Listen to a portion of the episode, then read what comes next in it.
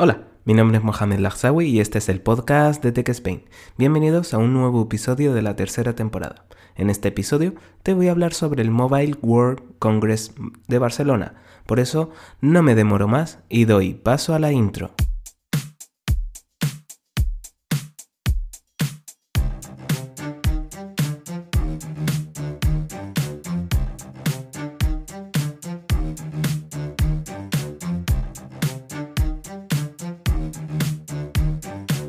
Este año vuelve a haber el evento mundial más importante de Barcelona, el Mobile World Congress.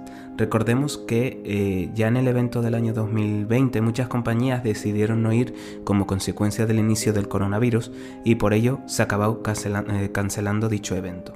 En el año 2021 hubo un evento en verano del que ni me enteré, la verdad.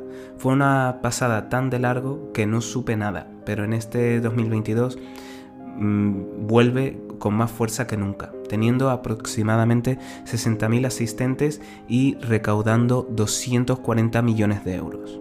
Comenzamos eh, hablando de este evento hablando brevemente del metaverso. Parecerá que me repito mucho en mis últimos episodios, pero muchas compañías están apostando fuerte por esta tecnología.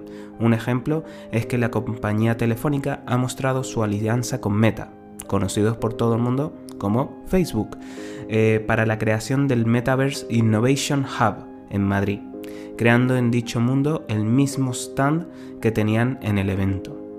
Eh, otra compañía que ha mostrado su stand en el metaverso ha sido la compañía coreana SK Telecom.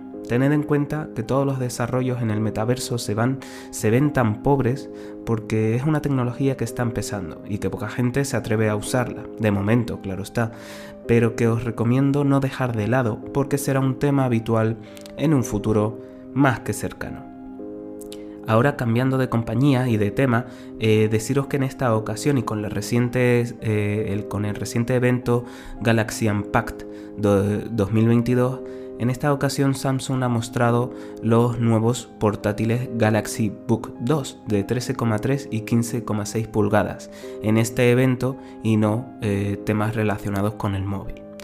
Teniendo ambos procesadores Intel Core de 12 generación y pensados para el teletrabajo. No hay mucha información al respecto sobre su llegada a España y sus precios, por lo que tan solo podré deciros que el modelo de 15,6 pulgadas además cuenta con la tecnología 5G, es decir, conectividad 5G. Se han mostrado eh, los Galaxy Book 2 Pro 360, un modelo que la pantalla se gira 360, de ahí el nombre, y podrás utilizarla como una tablet. Cuenta con eh, el S Pen de Samsung para que puedas utilizarla. Siendo unos dispositivos, en este caso los Galaxy Book 2 Pro 360, a tener muy en cuenta para aquellas personas que seáis profesionales del mundo del diseño gráfico, porque al ser un sector cuyo nivel de procesamiento de imagen es muy exigente, el hecho de que hayan lanzado ese dispositivo para ellos, significa que tiene la potencia suficiente que este mercado requiere. Y bueno, sé que es un poco corto, pero ahora cambiamos de compañía. En esta ocasión eh, también se ha sumado a la propuesta de mostrar portátiles eh, la compañía Huawei. Mostrando, eh, recordemos que hago un inciso, que Huawei tiene el bloqueo por parte de Estados Unidos y sus dispositivos no usan Google, Android, por lo tanto es la compañía vetada, por así decirlo, pero en esta ocasión ha mostrado sus MateBook X Pro con una pantalla de 14,2 pulgadas y con una resolución de 3,1K. Eh, había escuchado sinceramente el 2K o el 4K, incluso el 5K si nos ponemos exquisitos, pero nunca había escuchado el 3,1K. Habría que ver cómo de bien se ven las pantallas para decir si son buenos o no, o es una cosa rara que han puesto ahí y es que por el tamaño que tiene, por eso sale 3,1K. este portátil tiene una tasa de refresco de 90 Hz, cuenta con 16 GB de RAM y hasta 1 TB de almacenamiento. A diferencia de los modelos de Samsung, aquí contamos con su precio, que será unos 1.899 euros. Y bueno, los precios últimamente en cuanto a portátiles se están disparando un poco. Eh, bueno, por temas de los eh, microchips, por tema de inflación y demás, eh, conforme pasan los años los precios serán cada vez más altos, así que no los tengáis muy, en cuenta. En su presentación, Huawei ha querido destacar que con sus dispositivos se puede mostrar la creatividad que uno tiene y para ello ha presentado los nuevos MateBook E, a diferencia de los anteriores, siendo este un convertible con pantalla OLED que pesa tan solo 700 gramos compatible, eso sí, con la segunda generación del M Pencil, pudiendo utilizar el, lápiz que tiene eh, Huawei, pudiendo utilizarlo directamente en la pantalla. Pero lo que más se ha destacado en la presentación fue el MatePad Paper, una tablet con tinta electrónica preparada para la lectura de libros e-books documentos de trabajo, es decir, puedes utilizar archivos de Word y tomar notas con el M Pencil. Aunque con las tablets que tenemos hoy en día y todo lo que se puede hacer con ellas, el comprar una tablet como esta de tinta electrónica no creo que sea buena idea. es decir, esta es mi opinión, ¿vale? No es que eh, mi opinión sirva para que tú ya no compres esto. Si te interesa, cómpralo. Pero tiene un precio de 499 euros.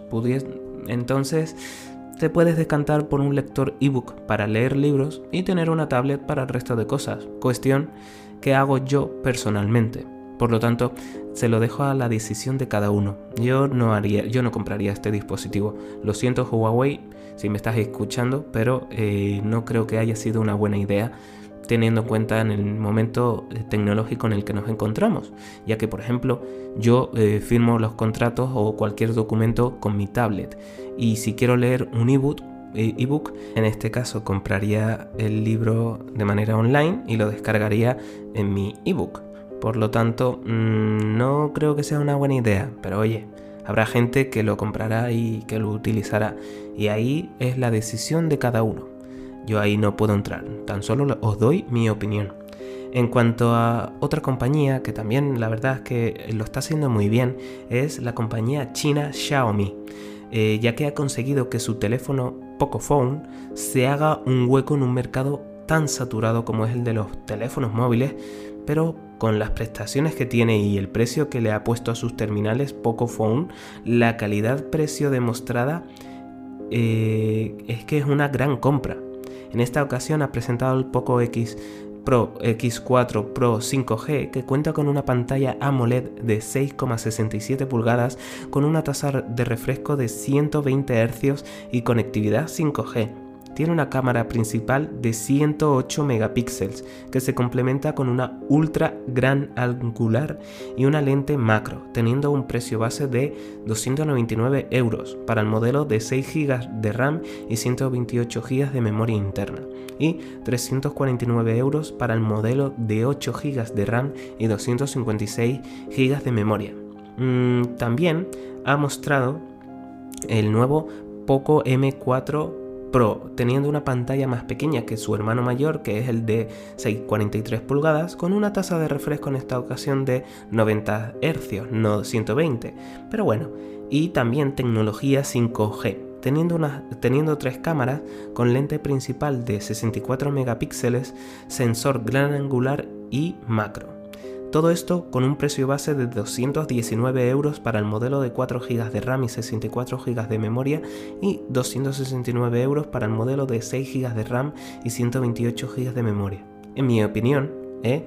Mi opinión, esto no significa que sea la aceptada por todo el mundo, eh, por las características que tienen ambos dispositivos, si tienes dinero suficiente, es decir, si tu presupuesto se puede adaptar un poquito, eh, ve por el hermano mayor, el Poco X 4 Pro 5G. Tendrás más funcionalidades por una diferencia más que aceptable. O sea, es que es increíble por todas las características que tiene. Y no, no tengo un dispositivo Xiaomi, pero es que si ves esas características y el precio que tiene, es que merece la pena comprarlo. En comparación, estas mismas características en otro dispositivo eh, sería posiblemente el doble en cuanto a precios estamos hablando. Por lo tanto, eh, es una marca que siempre me han demostrado que lo está haciendo muy bien. Tengo gente conocida que tienen los Pocophone y la verdad es que en cuanto a tema de cámaras y demás me han dejado eh, sorprendido. Por lo tanto, no es una mala opción y una, eh, un buen producto a tener muy en cuenta para aquellos que no tengan el presupuesto tan altos para adquirir eh, dispositivos como un Samsung Galaxy S Ultra o lo que sea, o un iPhone 13, 14, 15X, lo que sea, ¿vale? Por lo que este año mm, no ha habido, ya para casi terminar, deciros que este año, en cuanto al Mobile World Congress Barcelona, no ha habido tantos móviles como en otras ocasiones, destacando en esta ocasión portátiles más que otros productos.